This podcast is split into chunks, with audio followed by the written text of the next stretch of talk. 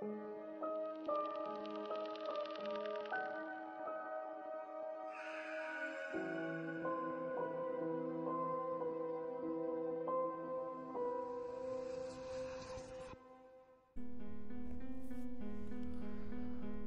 大家好，我是 Jake。今天台湾鬼故事要和大家分享一则怪谈，那我们就话不多说，马上开始喽。这则怪谈叫做“脸孔辨识”。这个故事不是可怕的要命的那种，大概只会让人背后一僵，但却是我遇过最恐怖的事。刚才在电视上看到相关话题，我才想起来，好几年前我是一间公司某研究团队的成员，不过不是穿着白袍摆弄药品那种研究工作。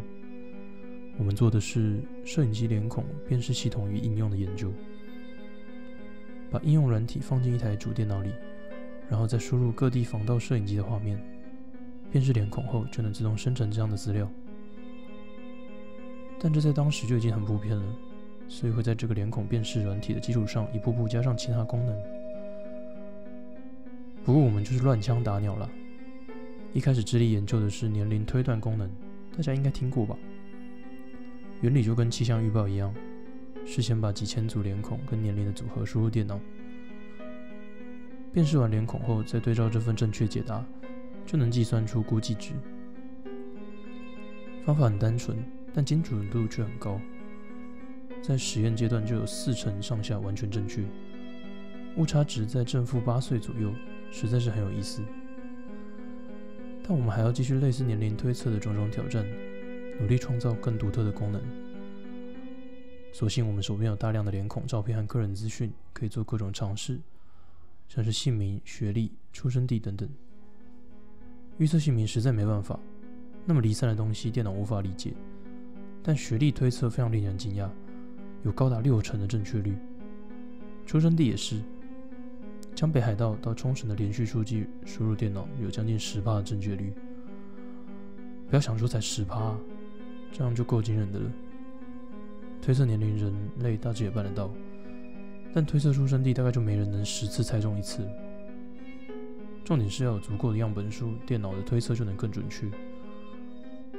到这里都是前言，正文现在才开始。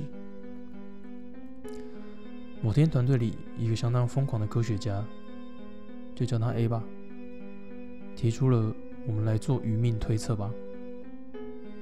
应该是受到当时红极一时的死亡笔记本的影响吧。但个人资料样本里当然不会有余命这一栏，就用知道拍摄年份和死亡年份的历史人物照片啊。虽然是黑白的，但对辨认精确度没什么影响吧。当然，跟彩色照片相比较，解析度低，但在脸孔辨认上几乎不成问题。不过这样一来，样本数不足。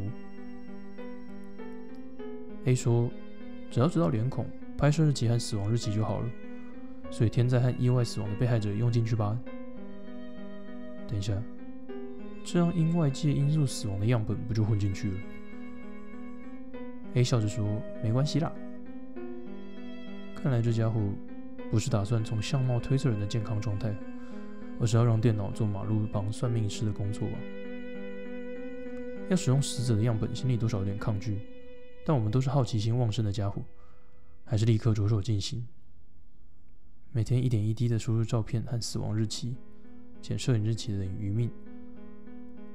几周后，样本数就到达两千，然后就是实际测试，只是不知道正确答案，所以没办法计算误差值。第一只白老鼠是我。启动系统后，我站在相机前，很快就锁定脸孔。停格数秒后，输出的答案是六十。嗯，以男性的平均寿命八十岁来说，这条线说不定可行。忘了说，我们都是二十岁出头，只有组长三十几岁。其他成员一个接一个测试，但样本数果然不足，答案参差不齐。二三一一二。七十五，四十二，答案非常混乱。其中最震撼的是 A，他被电脑判断余命零年。果然，要让电脑仿算命师是不可能的。但都手动输入两千笔资料了，不可能就这样封存。当晚，我们用自动生成模式让电脑读取存在公司伺服器里各地的摄影机画面。第二天，电脑吐出了几千笔辨识结果。统计处理后，得到一个很有意思的结果：摄影场所不同，估计值也有大幅的差距。例如，在读取的影像中，在小学的摄影机画面，余命推测平均值是一百零六，与总平均值四十六相比有极大的差距。反过来说，第一个出现比总平均值低的是在休息站拍到的画面，那里的平均值是三十八。是说开车的人比较短命吗？接下来平均值逐渐减少，平均余命倒数第二的是县内的一间老人院，平均值是十五。倒数第一呢？你应该猜到了，是医院，平均值竟然十四。不过等等。就算是医院平均余命四年还是不对吧？也有很多未来还很长的小孩在社团活动受伤被送到医院呢，大概有哪里出包了吧？我们去参考原始数据，结果一片哗然。某行字出现在荧幕上，但也有好几个不该存在的数字混在三十四、五十等普通数字中，就是负数。保险起见，我们也确认过其他地方的数据。每处都有两三个负数，但没有医院这么多。从字面上解释的话，余命负三年就是过世三年的意思。因为余命负数的人极端的多，所以余命平均值被大幅拉低了。虽然努力想保持冷静，但全身还是汗如雨下。后来我们团队讨论过，却只得到讨厌的结论。不是因为余命推测的误差过大，所以不可信，就是我们周围有余命复数的家伙若无其事的走来走去。当然，最后采用的是前者，适当的写了份利用脸孔辨识调查健康状态的报告书交给上级，这份计划就葬送在黑暗中了。我每天都会和几百个人擦身而过，视线交汇，该怎么肯定里面没有余命复数的脸呢？哦，忘了说一件很重要的事。A 在被电脑判断余命零年后不到一年，真的死了，在通勤人潮中从月台一跃而下。为什么电脑能预测这件事？完全不晓得。电脑能得知的情报只有样本和对象的脸孔而已。但事实就是 A 汉如电脑判断的死了。有个词叫死相，有些能力者就是能知道人快死了。